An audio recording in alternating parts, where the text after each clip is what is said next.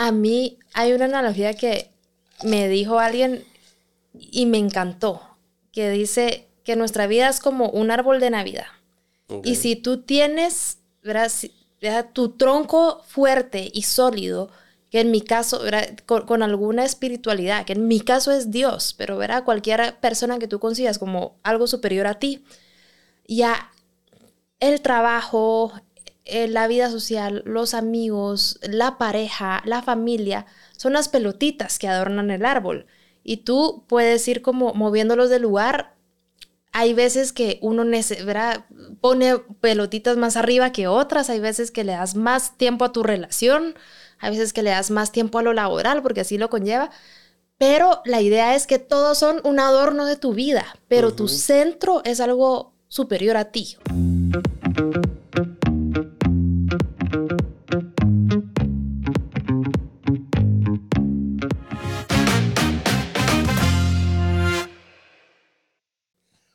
Hola, bienvenidos a Alma Artesana. Mi nombre es Pablo Perdomo y el día de hoy me encuentro con una chica muy especial, una chica que cuando entra a un cuarto lo ilumina con su buena vibra y con la tremenda oratoria que tiene. El día de hoy cuento en la silla con Isa Carranza, comunicadora. Isa, bienvenida. Hola Pablo, ¿qué tal?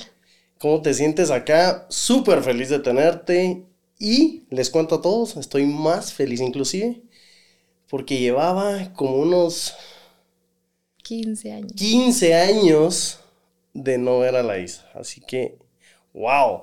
Este episodio es súper especial porque, como lo mencioné, porque vamos a hablar de algo tan importante para todas las carreras y para toda persona, que es hablar en público, pero también vamos a hablar un poquito de qué ha pasado en nuestras vidas. Sí, vamos a hacer el update aquí, el cafecito.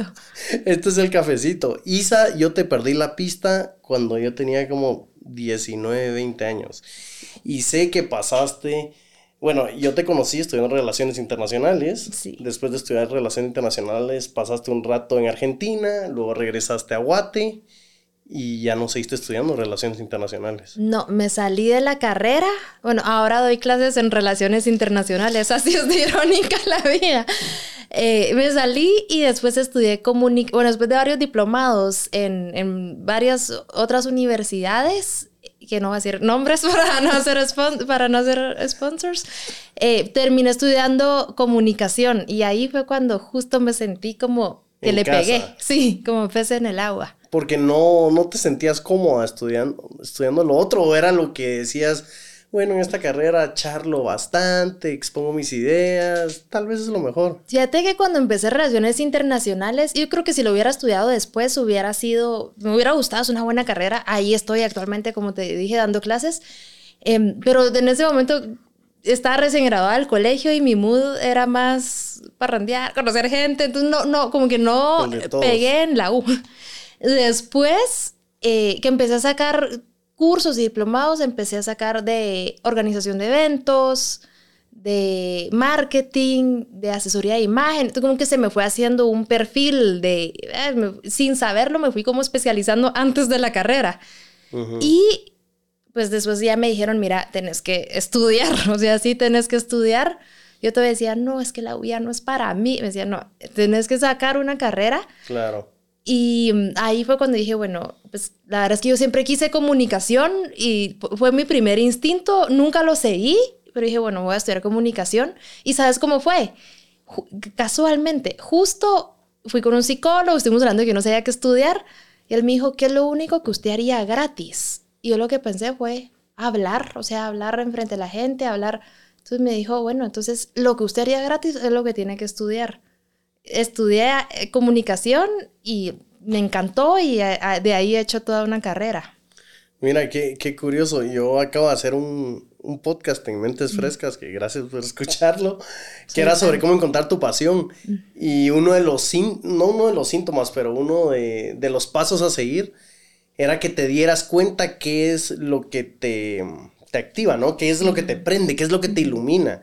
Y yo creo que tú siempre tuviste eso, ese común denominador que encontraste en relaciones internacionales, que encontraste en comunicación, que era conectar con gente. Siento que sos una persona súper fácil de hablar y cuando conoces a alguien, eh, como que, no sé, me doy cuenta que entablas rápido eh, no una relación, pero como que las personas se sienten cómodas acerca tuyo.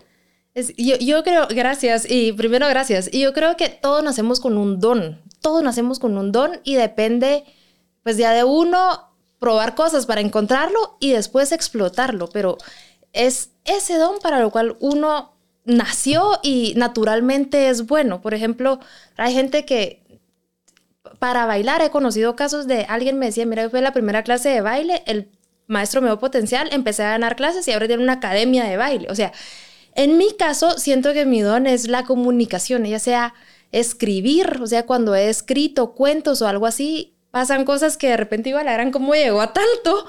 Em, desde escribir poemas, escribir cuentos, eh, dar talleres de hablar en público. Yo me recuerdo el año pasado, y ahí vamos a llegar tal vez a la historia, pero el año pasado, cuando di la primera vez el taller, yo estaba en un momento de mi vida algo difícil y llevaba unos meses como bien triste y justo la primera vez que di el taller fue la primera vez que me volví a sentir feliz después de meses dándolo. Entonces, creo que esos son los dones con los que uno viene y si los empieza a explotar, las cosas empiezan a suceder exponencialmente, como hasta poder estar en este, en este podcast, en este espacio, son como regalos de la vida que le va dando a uno el estar en su camino. Pero difícil encontrar tu camino. O sea, puede pasar que lo encuentres rápido, que tardes 10 años o que nunca lo encuentres. Puede ser. Yo, a mí me encanta una filosofía de alguien que dice, stuff leads to stuff. O sea, tú probas cosas y cada cosa te va llevando. O sea, es más fácil encontrarlo probando a estar en tu casa pensando qué me gusta hacer. Totalmente. Yo, por ejemplo, me metí a clases de baile. No es mi don. o sea, no... Mm, me parece que ha sido un buen ejercicio, pero yo no voy a ganar competencias y mucho menos dar clases de baile pero hay que probar. Pero y, lo sabes. Exacto. Pero ahora lo sabes. Exacto. Y me metí a clases de cocina y hay cosas que me gustan. Me metí a clases de maquillaje y me gusta mucho maquillar. Em, y empecé a dar talleres y de ahí resultó que sí se me encendió algo. Pero uno no va a saber eso pensando qué hacer. Uno tiene que probar. Y van a haber cosas que no le van a salir, van a haber cosas que va a ser un fracaso y va a haber cosas que va a ser un éxito. Isa, comunicar. O sea, es, es su es totalmente importante. Yo lo veo como eh, una herramienta fundamental. Claro, somos animales sociales, pero es una cosa comunicar, otra cosa es comunicar bien. yo, yo estaba leyendo un libro de Jordan Peterson y él dice como que tienes dos armas en el mundo. Y estas armas, si las afilas bien, pues, sos imparable. Y una era Em, que tienes que consumir buena información, tienes que leer. Tienes que leer, te tienes que educar. Y la segunda es que tienes que ser articulado. Y él decía, si consumes la información correcta y la sabes transmitir, no importa en qué trabajes, que te va a ir muy bien. Sin embargo, Isa, ¿por qué es tan difícil? ¿Por qué es tan difícil? ¿Por qué hay tantos nervios? Tú sabes que uno de los, hay un estudio según este libro de The Art of Public Speaking de las charlas TED que dice que uno de los miedos más comunes en las personas según una encuesta es el miedo de hablar en público. Y yo creo que es mucho el mindset, es la mentalidad con lo que uno entra de qué nervios eh, me van, voy a estar en el spotlight y si me equivoco. Y, y es el mindset que uno empieza a agarrar. Sin embargo, yo en el taller los invito de, entrada a cambiar de mentalidad y ver en lugar de qué nervios que voy a hablar en público, verlo como un privilegio. Porque muchas personas quisieran poder estar en un espacio en el que mm, puedan expresar lo que tienen que decir. Y de verdad es un privilegio poder que haya gente interesada en lo que alguien tiene que decir, en, escucharte. O sea, hace, ni siquiera es hace muchos años, uno no podía expresarse públicamente, las mujeres tampoco tenían el derecho de, entonces ahora cualquier espacio que tú tengas para comunicarte es un regalo, es un privilegio y creo que ahí a uno le van bajando los nervios de decir, a la gran, ¿a cuántas personas no les gustaría estar en mi lugar? Buen punto. ¿Y tú te pones nerviosa? Sí, todavía me pongo nerviosa. De hecho, el primer día que yo di el taller de hablar en público, me llegaron a visitar unos amigos antes para desearme suerte y les dije, estoy muerta de los nervios. Y una amiga me dijo, tenés miedo a hablar en público y vas a dar un taller de cómo hablar en público.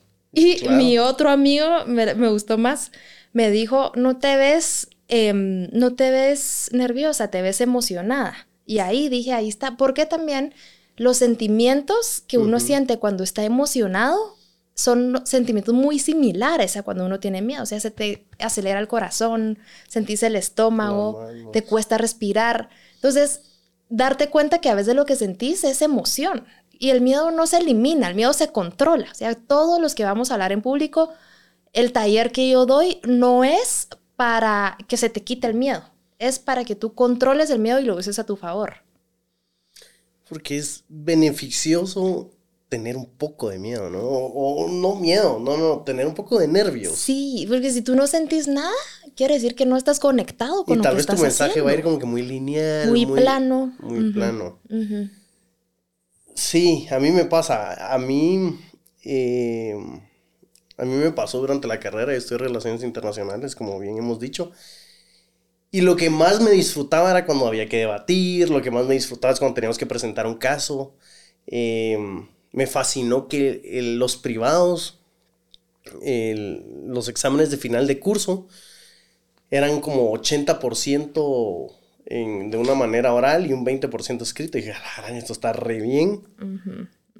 Pero, a pesar de que me gusta, siempre estoy nervioso, siempre estoy ultra nervioso. O sea, ¿Y tú trabajaste hablando en público? sí, totalmente. Estoy enfrente de la cámara todo el tiempo, estoy atrás de un micrófono y estoy muchas veces estoy muy nervioso. O sea, no importa hoy que te conozco, te conozco, hemos tenido pues experiencias previas de amistad, de fregadera, de amigos en común. Igual siempre hay un nervio, ¿sabes? Sí, pero eso es bueno, eso es bueno. Y de hecho, tú estuviste relaciones internacionales, pero no hay ninguna profesión que, de que yo pueda pensar que no se beneficie de poder saber hablar en público. O sea, ese talento y ese don es transversal para todas las profesiones, a todas les va a servir. Incluso Warren Buffett, lo único que tiene colgado en su oficina, su único diploma, es de un taller de hablar en público, de un curso de hablar en público en la universidad, porque él dice, yo podría saber todo lo que sé, pero si yo no hubiera aprendido, él tenía mucho miedo de hablar en público. Y se metió al curso, se arrepintió, se fue y después regresó al curso. Y él dijo, si yo no hubiera aprendido poder expresar mis ideas y conectar con las personas, yo no sería lo que soy hoy. Entonces, todas las carreras, ¿verdad? Si, después de recibir el taller te volvés billonario, ya sabes que colgás mi diploma. Para aclararles, Warren Buffett fue al taller de Isa Carranza. No, yo, quisiera, pero no. Está puesta en la oficina de él, la foto de la Isa. no, él, fue a un taller, dice él, de su universidad. Ah. Ajá, sí, no. Mira, y estos talleres, ¿qué? ¿De dónde salió? ¿Cada cuánto los haces? ¿Son extraños? O sea, las personas que van ahí son totalmente ajenas a ti que no conoces o normalmente se llenan un 30% de conocidos. El primo, el amigo, el hermano. De la tienda. no, de hecho, la mayor, a la mayoría de personas no las he conocido. Gracias a los talleres he tenido la oportunidad de conocer a un montón de gente impresionante y sobre todo que tienen algo en común, que están atreviéndose a salir de su zona de confort. O sea, hay gente que si tú vas hacia algo que te cuesta, ya es gente que tiene este mindset, entonces de ahí he hecho buenos amigos porque tienen un mindset de estar creciendo. y después del taller, sí, he, logrado tener varios amigos que se han metido. Me lo que me ha llamado la atención es, y justo era lo que estábamos hablando, la diversidad de, personas que se meten. Se meten desde personas del sector banquero, presidentes o vicepresidentes de bancos grandes, hasta emprendedores que quieren saber cómo hacer su, ¿verdad? cómo comunicar sus ideas, hasta doctores que quieren saber cómo conectar mejor con sus pacientes o hablar en, los, en las ponencias que dan seguido los doctores arquitectos, eh, entonces ha sido de verdad, incluso gente universitaria que quiere defender su tesis y le da miedo ese, ese espacio. Entonces ha sido súper interesante que el perfil es bien diverso. Excelente. Sí. No sé, para mí sería un poco... Yo estaría nervioso y voy, voy, a estar nervioso, es más, les cuento que, que yo compré un cupo para ir al curso de la ISA, lo cual me tiene un poco nervioso también. Y sabes que hay personas que se han dado cuenta que, muchas gracias a los que ven estos episodios y que nos están escuchando y que se han dado cuenta de esto. Yo tengo un tic nervioso y es este pie. Eso es súper normal. este movimiento la, la, primera que se dio cuenta de esto, que muchas gracias, que la amo, que es mi abuelita, que ve todos los episodios y ve hasta si estoy despeinado, si tengo estas cejas libanesas que tengo, si las tengo bien puestas. Saludos, nona. no, no sé cómo se llama. Le digo Mimi. Saludos, Mimi. Pero es como que, mira, ¿y por, ¿y por, qué este pie siempre le estás dando vuelta? Yo como que sí, tal, vez, tal vez estoy nervioso, pero parece ventilador el pie. Ajá. Mira, Isa, contame o sea, vas a dar este das este curso, ¿no? Pero este curso tiene que estar nutrido de otras cabezas. Me refiero a influencias. Sí. Me refiero a que no solo es Isa exponiendo sus opiniones, sino que seguro estás tomando referencias. Sí. Hablamos un poquito de estas referencias. Bueno, para empezar, yo trabajé cinco años en una agencia de comunicación estratégica y considero que tuve a las, a las mejores mentoras y maestras de vida en el ámbito de comunicación.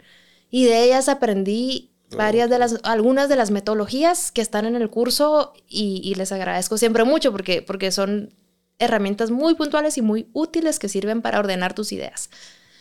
Adicional a eso, he ido leyendo y nutriéndome en el tema Después, bueno, después de esta agencia yo trabajé en el Ministerio de Economía como directora de comunicación, entonces me tocaba hacerle los discursos al ministro y prepararlo para hablar en público. Eh, ahí yo todavía no pensaba en dar talleres de hablar en público.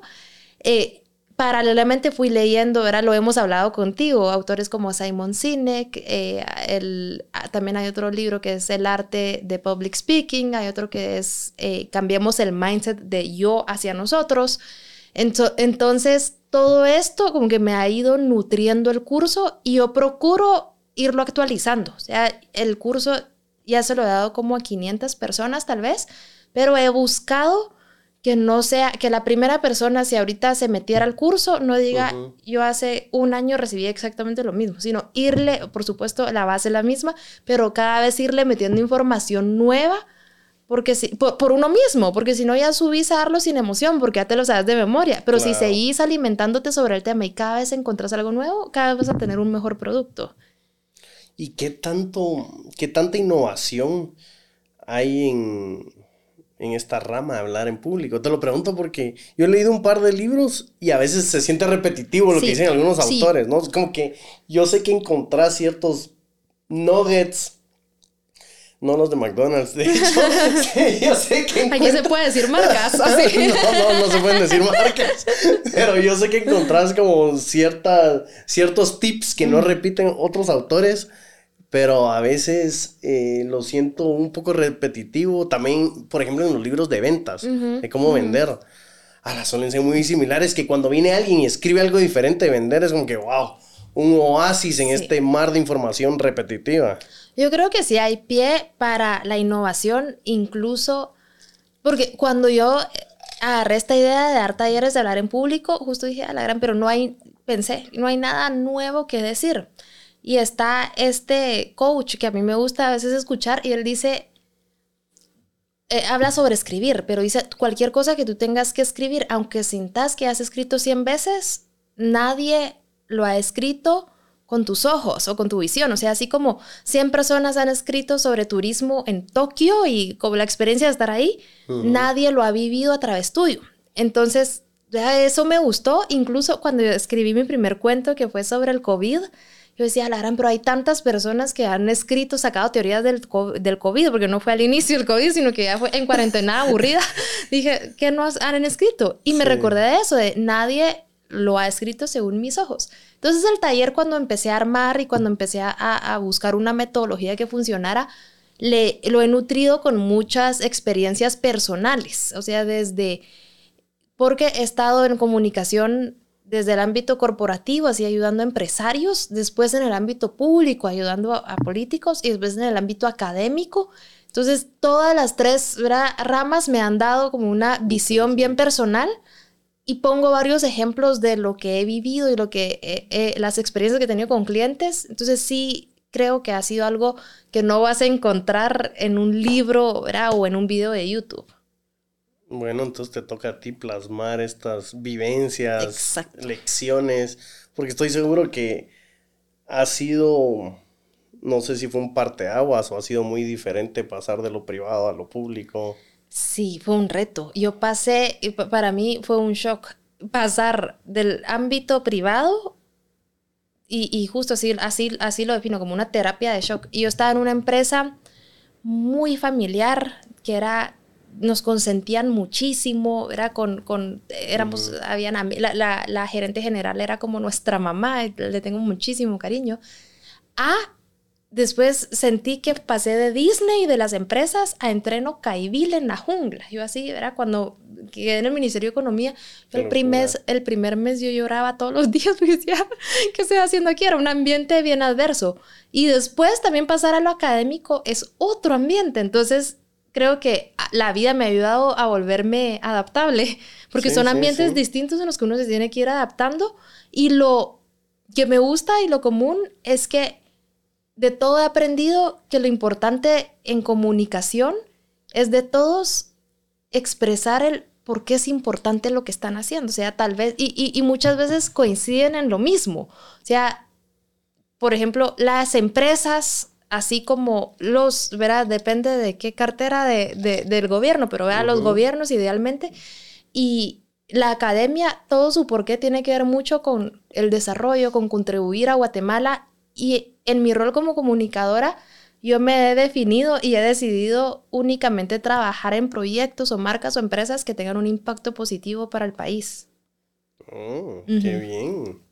O sea, sí, lo social es algo que te, que te jala, ¿no? Que te llama. Sí, sí, o sea, a mí no me, y, no te, o sea, respeto mucho la carrera, me parece que, que, hay personas brillantes en ese ámbito, pero a mí no me llama la atención trabajar en proyectos de marketing de productos, o sea, a mí me gustan como proyectos en el que yo pueda, que, que seguro tienen impacto paralelos, pero a mí me gusta ver proyectos que tengan un impacto directo en el desarrollo, en las oportunidades económicas. Y es más fácil si, cree, si crees en el proyecto, ¿no? Como que estoy prestando en muchas ocasiones mi cara, mi labia, mi intelecto Sí. Para, para vender. Sí, o sea, yo no, eh, para vender nachos. Exacto, o sea, yo no, y, y, de verdad lo digo con todo el respeto posible para los profesionales de ese ámbito, pero yo no me encuentro como mi emoción o no me prendo pensando en hablar en vender un shampoo. Pero está bien. Y la gente que lo hace, ¿verdad? Seguro le encuentra cómo eso lo emociona, pero para mí, eh, o sea,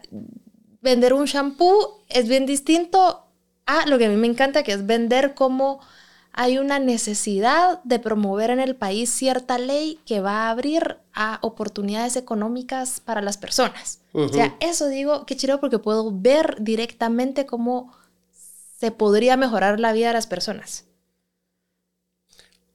Te cuento algo. Sí. Que yo creo que no he contado en cámara y no, no he contado, no, no te he contado a ti. A mí me fascinaría eh, en algún momento también apoyarte en estos talleres de hablar en público. ¿Por qué? Porque yo también tuve como mi entreno caibil, como tú lo, como tú lo pusiste. Yo siempre he trabajado en ventas. Y por un tiempo en mi vida trabajé en ventas eh, en la industria de agroquímicos en las islas del Caribe. Ahora lo soy súper pomposo y bonito. Pero era muy, muy retador porque a mí me tocaba ir a dar capacitaciones de ventas a las islas y yo era bien chavito. O sea, yo era bien chavito. Todavía bien chavito. muchas gracias. Me acabo de rasurar, de hecho, por eso. Entonces, el punto es que me tocaba ir. Eh, yo tenía como 26 años. Mis clientes tenían entre 60 y 65 años. Entonces, de entrada, ya tienes esa brecha generacional gigantesca que te ven como un niño. Luego, eh, no, no es que sea blanco, yo digo que soy kaki. O sea, soy kaki, ellos eran totalmente negritos, entonces ya con eso también ya me miraban diferentes. Era como que este niño blanco, ¿qué va a venir a enseñarnos a nosotros? O sea, y yo viajando a darles estas charlas de ventas, ellos tenían, ¿qué te digo? Sí, entre, no, tal vez, eh, porque habían vendedores, habían productores, pero tenían todos entre 40 a 70 años. Wow. Entonces, la sala de conferencias, muchos de ellos con lentes oscuros, así. Como que, pero así, hasta con la mano así, como que desganados. Y yo listo preparándome para una capacitación de venta de dos horas, hablando de química. Y pues, si ven a un niño hablando de esto, ellos no van a tener pelos en la lengua. Entonces, muchas veces me interrumpían y me decían, eso no es así. Es desafiante. Así, e, e, eso, no es, eso no es así. Ah, y otro decía, a mí no me pasa eso. No, y acá, no es así. Tal vez en tu país, pero acá, acá en Jamaica o acá en Santa Lucía o acá en San Vicente, no es así.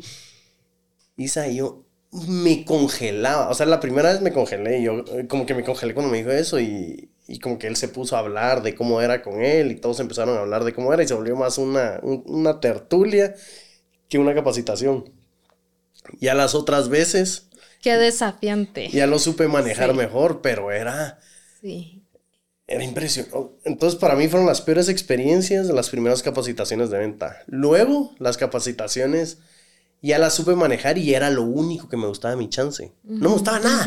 No me gustaba meterme en el avión, no me gustaba la turbulencia, no me gustaba mandar cotizaciones, contestar correos, no me gustaba hacer nada, solo dar las capacitaciones. Y a pesar de que me desafiaban, ajá, no era como yo, no era un nerdo de química, pero ya sabía manejar a la persona, como antes era ah, ok, pero mire, señor, es que de esta manera es que funciona la molécula. Ya cambiaba mi rol, no era yo sé más que tú, sino que, ah, eh, señor Anderson, cuénteme, ¿cómo le ha funcionado a usted?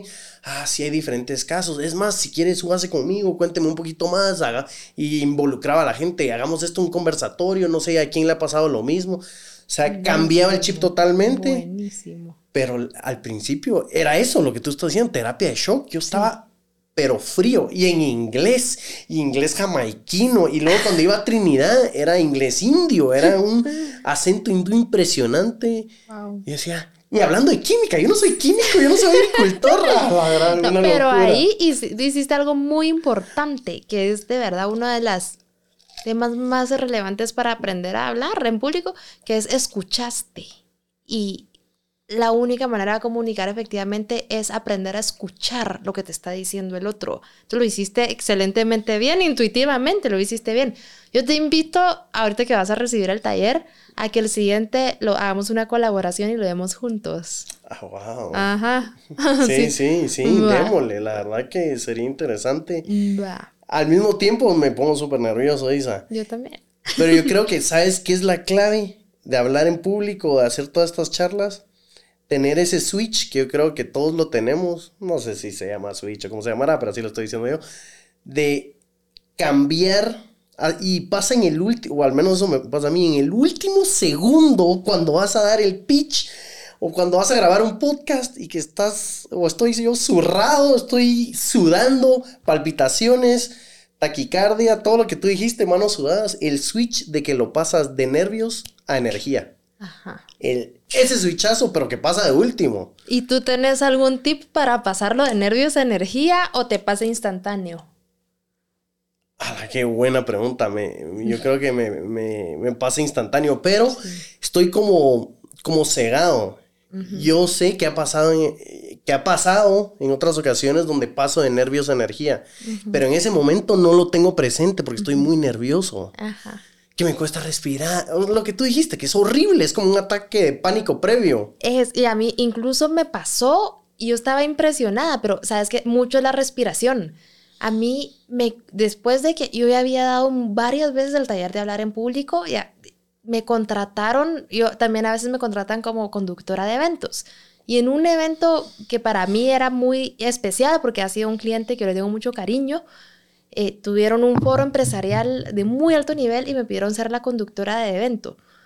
Estaba nerviosísima y, tenía que moderar un panel con empresarios top de muchos años de experiencia, eh, pioneros en Guatemala de la responsabilidad social empresarial. Yo estaba muy nerviosa.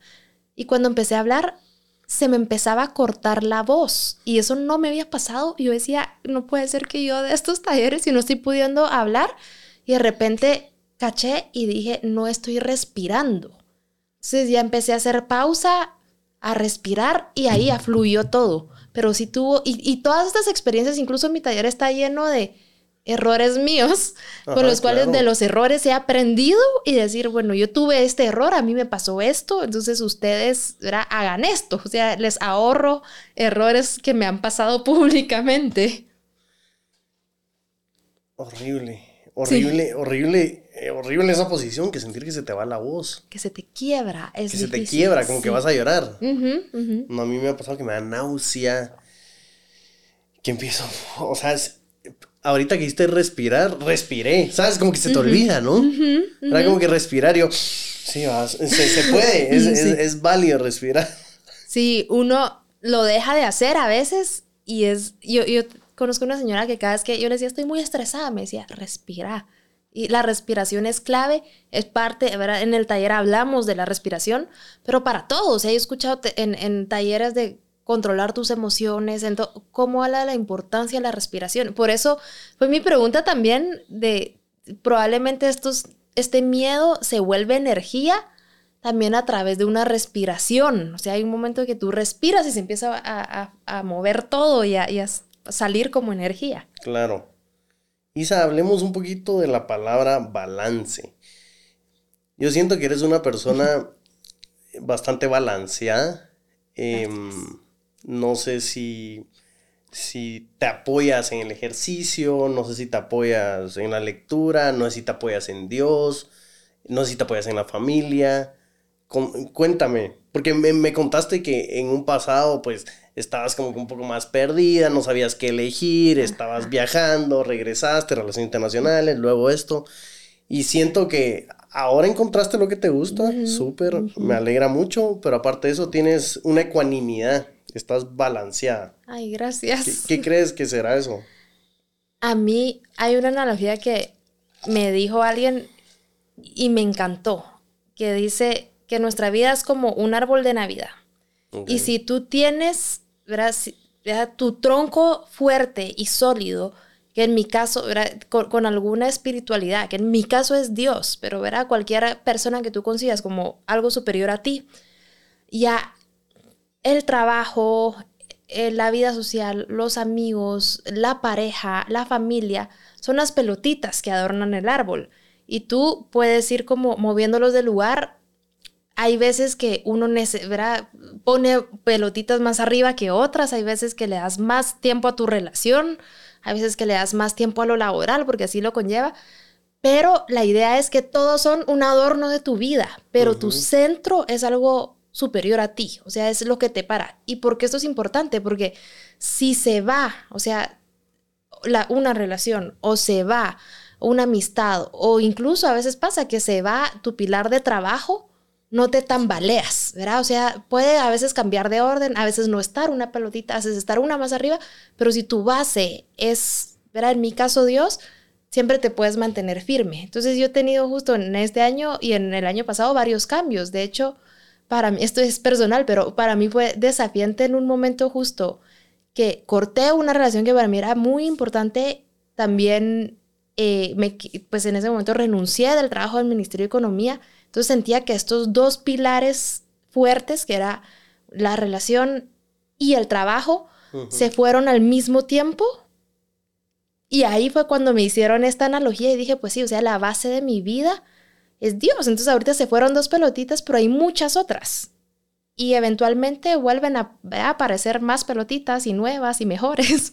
Claro. Lo es que uno cree que estas pelotitas no van a seguir saliendo, ¿no? Ajá. Como que, se, fueron y ya la, rama quedó desnuda y sin hojas y ahí medio muerta. El problema, y el problema es si una de las pelotitas era tu pilar ahí sí sientes que se te fue la vida, o sea, que te caíste y se te desbalanceó. Y ahí es cuando hay que ver a poner algo más grande como tu pilar y algo, y lo único más grande que no, que va a estar siempre, o sea, o es tu por superior o, o sos tú si quieres, vea, si, si para alguien dices, vea, yo en quien confío es en mí y yo siempre voy a estar para mí. O sea, ayer cada me lo decía mi cuñada, me decía, Isa, mi pilar de mi vida, ahora soy yo y, se vale. O sea, yo creo que para muchos también Dios coexiste dentro de uno. Entonces, em, es eso, solo saber que ah, todo tiene su tiempo, todo tiene su espacio. Hay veces que, que van a haber cosas, hay veces que no, pero no derrumbarte si alguna se va.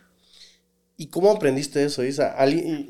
pues me dijiste que alguien te lo mencionó. Eh, a mí me ha tocado aprender a veces a la dura, en el sentido de que te toca reinventarte, tal vez, o em, antes, antes yo creía que, no era válido cambiar de opinión, o no era válido cambiar de carrera, o no era válido sí, cambiar el mindset o la mentalidad que tenía en su momento. No sé por qué, como que uno cree como que, bueno, este es mi camino. Lo dije y, ahí ajá, ya lo dije. Sí. Y así tiene que ser. Sí. Y tal vez eh, cayéndome, reinventándome, eh, no sé, me di cuenta que es válido timonear, es válido si hoy me gusta el anaranjado y lo digo por todos lados que el anaranjado es lo mejor y si mañana me gusta el verde, decir, bueno, no, ahora me gusta el verde, que, no está mal. Es totalmente válido, totalmente válido. Y tú sabes, y aquí eh,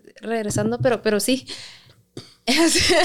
no dije nada, pero de estos momentos en los que, en los que uno se está reinventando, de ahí salió el taller de hablar en público. Ah, ok. Exacto, o sea, fue en este momento que yo te conté que mm, salí del trabajo, salí de una relación bien eh, profunda y, renuncié sin tener otro trabajo. Entonces me sentí así como en el aire. Y de verdad me sentía en el aire. Yo renuncié sin, sin, sin otro trabajo agarrado y con dos meses de, o sea, de, ahorros para la renta. O sea, yo tenía dos meses para encontrar o hacer algo. O, y ahí fue cuando yo iba en el carro manejando y me recuerdo que empecé a hablar con Dios para mí. Yo dije, Dios, ¿qué hago para mantenerme? ¿Qué hago ahorita como para generar dinero? O sea, y así. Y de repente empecé a pensar para qué soy buena. Y empecé a amarrar y dije, bueno, si yo he trabajado en relaciones públicas, si le he enseñado a personas y he aprendido metodologías para comunicar efectivamente, si he asesorado autoridades en sus discursos y en cómo, ¿por qué no dar un taller sobre cómo hablar en público? Y en ese momento dije en automático, y yo creo que la, la clave es accionar, o sea, no quedarse pensando.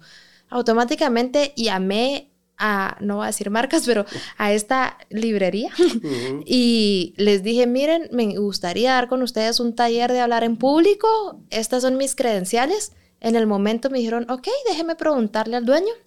Me llamaron a los 10 minutos y me dijeron, dice que sí. Se dio el primer taller, se llenó, o sea, ahí me dijeron, mire, lo tuvimos que quitar de las redes sociales porque ya no cabe gente. No, hombre lo volvimos a dar, se volvió a llenar, lo volvimos a dar, se empezó a llenar, empezó a ser algo recurrente y después dije, bueno, me encantó la experiencia con ellos.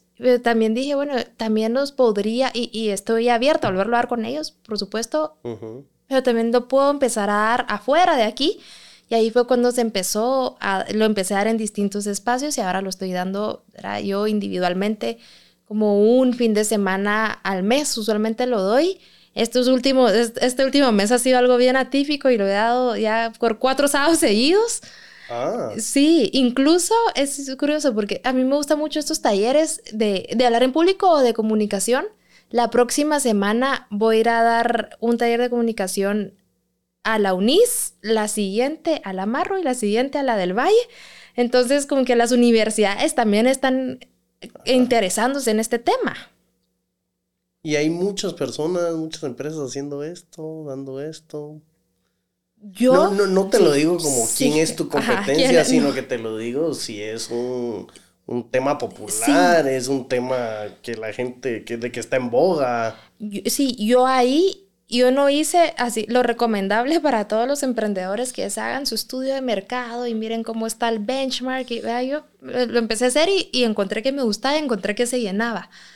Creo que hay un mercado, sí, creo que hay un mercado bien amplio. O, sea, cada vez que abro el taller, eh, o, muchas de las veces, se llena el cupo. Entonces sí es una necesidad latente que hay. Porque, eh, pues, como te decía, todas las personas tienen esta necesidad. O sea, no hay una, no es para una carrera, es todos necesitamos aprender a comunicarnos me he topado con que ahora hay empresas que lo dan con métodos, ¿verdad? También que, que, han venido trabajando por muchos años, que son empresas grandes. Y me he topado con otros emprendedores como yo que también dan el taller y a veces, y hemos hecho colaboraciones porque yo creo que hay un mercado tan amplio que hay espacio para todos. Yo creo que hay algo interesante, yo creo que hay algo interesante en alguna fórmula de, de, de ampliar eso, de... Yo creo que se puede innovar en eso. ¿Sabes por qué te lo digo? Yo de Wiro fui a Del Carnegie, fui a, Esa era la que te decía que es una empresa que está en Guate y dan talleres. Ah, la conocí dando el curso. Fui a todos estos de niño. Em, y bueno, los talleres muy buenos. Pues, yo era un niño con otros niños y te enseñan cosas, herramientas. Pero es lo que te decía, que yo he leído libros que tú también has leído y que no se ha innovado tanto. Como que hay todavía tela que cortar en ese sentido. Sí, ¿sabes cuál creo que es la innovación que, que yo pongo en este taller que a mí me gusta mucho? Es mi enfoque es mucho en cómo ordenar tus ideas. O sea, qué, cómo desarrollar el contenido que vas a hacer. Muchos de los talleres que hay existentes se enfocan en la forma, en saber pararte en el escenario, hablar y que no te dé miedo. Y yo creo que eso es muy importante y a la vez lo vas a hacer bien naturalmente si tienes claro tu mensaje y si estás totalmente convencido de qué vas a decir y si tienes algo de valor que agregarle a las personas que te están escuchando, naturalmente vas a poder expresarte, moverte bien, tener buena... Que, y muchos de los cursos se enfocan en la forma. Yo me enfoco mucho en el fondo y adicionalmente en la forma, entendiendo que si yo tengo un buen fondo, voy, o sea, y, lo, en este libro que ahora actualmente estoy leyendo de, de, TED Talks, justo te dice, o sea, lo más importante para que tú sepas hablar en público es que tengas algo valioso que decir. Si ahorita lo que quieres, si solo quieres hablar en público por hablar y no tienes algo que entregarle a la audiencia valor, cerra este libro, anda a hacer cosas y cuando tengas cosas importantes, ¿verdad? O cuando tengas algo propio tuyo que entregarle a la gente, lee el libro y aquí viene la forma. Pero me encantó ese approach de decir sí, o sea, lo más relevante no es cómo lo voy a decir, es qué estoy diciendo. Mira, qué, qué, qué bien enfocado. Lo retador veo yo también en tu posición y en la mía y en la de muchos, es que tú eres el producto. O sea, si la Isa se enferma, no hay taller. Sí, me ha eh, pasado. Y eso pasa con los consultores, eso pasa con los coaches. Sí. Em, incluso em, la empresa que produce Alma Artesana, que es Auténtico Media, hemos pensado en, en qué pasa en, este momento, en ese sentido, porque muchos de nuestros clientes son consultores y son coaches. Y es bueno, tienes que diversificar, tienes que plasmar lo que hablas en videos, en audio, en libros, en ebooks, porque tu, energía es limitada, Isa, tu voz es limitada, eh, tu tiempo es limitado, no es como que puedes estar en todas las universidades el mismo martes a la misma hora. No, de acuerdo. Entonces tienes un tope, es un tope de también de hacer dinero, es un tope. Sí, eh, de, totalmente de acuerdo. Incluso me lo ha dicho mi papá que realmente la riqueza es está, está medida según qué tanto puedas tú dejar de trabajar y seguir produciendo. O sea, tener, y eso, ¿verdad? O sea, sí, y me hizo todo sentido porque, porque justo yo vi, yo, yo produzco de, según mi trabajo, pero creo que para esto ahora hay nuevas alternativas. No lo he explorado, pero, pero creo que sí ya va a llegar un momento en el que uno topa y tiene que explorarlo, que es a través de estas tecnologías, de los podcasts, de estos espacios. Creo que sí, tienes un buen nicho para este rubro de trabajo que depende mucho del servicio del consultor. Sí. Venta cerrada. Tenemos un nuevo cliente, Marcelo. no, hombre, pero tu papá eh, tiene toda la razón, porque sí, el tiempo es limitado. No puedes hacer todo en un día. Exacto. Sí necesitas poner el dinero a trabajar, sí necesitas poner los productos a trabajar. Sí, y justo eh, hace poco estaba hablando con mi hermano, mi hermano recibió el taller a mí, eh, obligada, porque yo, no puede ser que no la haya recibido, pues, o sea, yo se lo di a 500 personas, pues, sumate a hacer la 501. y él, no, es que yo sí sé hablar en público. Y yo, no, pues que esto, al final lo recibió y me dice, alaron, qué buen taller. Pero me dijo, debería empezar a sacar productos, a hacer Era hablar en público dirigido a servicio al cliente, otro dirigido a ventas, otro dirigido... Y es una opción, es una alternativa. Todavía em, pueden ser planes a futuro. Por el momento, yo estoy feliz con que eh, usualmente las personas que, que se inscriben son muy diversas y todavía no lo he enfocado a un rubro específico. Y estas personas con las que, a las que les das el taller, estas 500 personas, ¿sabes que sería interesante que los tengas en un chat? Wow. O sea, esta comunidad es una comunidad magnífica, 500 personas. Sí. Yo no sé si todos estarían de acuerdo. Bueno, pero digamos que estas 500 tienes a 200. Sí. Porque todas, todas estas personas tienen como un denominador, que todas quieren aprender a hablar mejor. Sí, eso es cierto, eso es cierto. O sea, es una comunidad interesantísimo. Debería de ir, de hecho, construyendo una base, al menos una base de datos de personas que todas quieren aprender esto. Bueno, Eso sí tiene razón. Ya tenemos otra empresa que vamos a hacer acá. Sí, data. big data. Big data. Sí, sí, porque de primero todos fueron a tu curso, todos te conocen, todos les caíste bien. Pues no sé. Bueno, esperemos, que sí, si no que no se metan al grupo.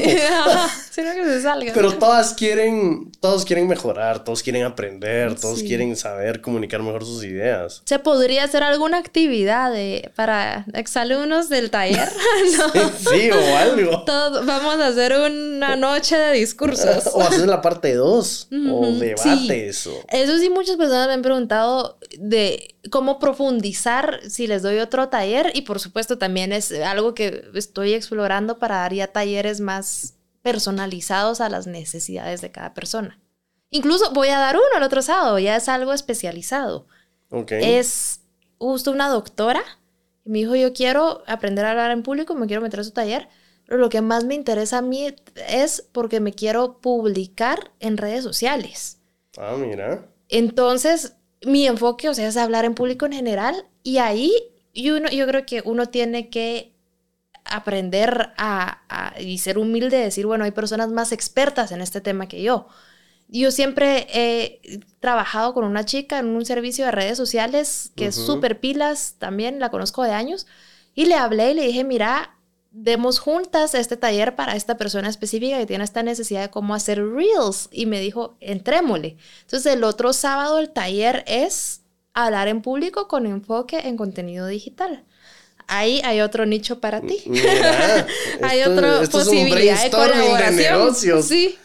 Pero esto va a ser solo a esta doctora o va a ser no, no ese va a ser a esta doctora como un proyecto piloto y eh, pues ya podríamos explorar en sacar un producto. Porque es un nicho interesante, no sé si te has dado cuenta, ahora hay muchos doctores que le están invirtiendo en su marca personal. En redes sociales, por ahí se están moviendo. Ajá. Totalmente. Como que quieren posicionarse mejor, como muchos líderes en la industria. Yo sí he visto a muchos doctores justamente posicionándose en redes y no es su obligación ser expertos en el tema. Entonces, para eso habemos expertos y ahora que, que podemos empezar a suplir este servicio. Lo que pasa es que sí hay que entonces enfocar una estrategia de cómo llegar a ellos y ofrecérselos y, y nos podemos sentar a armar. ¡Wow! Buena onda. Bueno, Isa, la verdad que te quiero agradecer por haber confiado en Alma Artesana, eh, por reconectar, porque hemos vuelto a hablar. Eh, yo siento que que eres una persona que ha evolucionado para bien y qué bueno que has encontrado lo que te gusta. Te soy sincero, yo también lo encontré y, y se, siente bien porque, como tú lo dices, tú pasaste varios años entre carreras y pensando qué hacer, pues yo pasé en lo mismo, rebotando y, diciendo, bueno, esto me va a dar dinero, entonces me voy a ir para allá. No me gusta, pero tal vez sí me va a comer. Y como que tomando también las decisiones, no las decisiones, pero tomando las sugerencias y opiniones de otras personas que no son las mías, porque yo, ah, bueno, él sabe mejor. Cabal. Y qué bueno, de verdad lo digo de corazón, encontrarnos 15 años después y verte tan bien y vernos ya tan distintos a esos patojitos, ¿verdad? que estaban medio viendo cómo, qué hacían y, y, disfrutando, pero ya hoy, pues ya estoy hablando de una persona que ha tenido muchas vivencias eh, personales y, también te volviste un gran emprendedor. Te felicito por este espacio y este negocio. Buena onda, te lo agradezco. Isa, ¿dónde te podemos encontrar para las personas que quieren ir a tu curso, que quieran saber más de ti? En Isa Comunica GT, en Instagram. Ahí estoy. Ah, por ahí te pueden escribir. ahí me pueden escribir, es el canal, lo tengo abierto y ahí me escriben y yo les contacto, yo les respondo el mismo día. No hay descanso. ¿Y, sos tú? Y soy yo, literal, yo lo manejo. No, no, yo soy ah, yo, yo, lo manejo. Escriban. gracias. Gracias, Pablito. Muchas gracias a todos ustedes por sintonizar. Mi nombre es Pablo Perdomo y el día de hoy estuve con Isa Carranza. Todas las semanas nos pueden encontrar en las redes sociales en colaboración con Soy 502 en todo lo digital y estamos en teleconguatemala.com. Muchas gracias y nos vemos hasta la próxima. Hasta luego.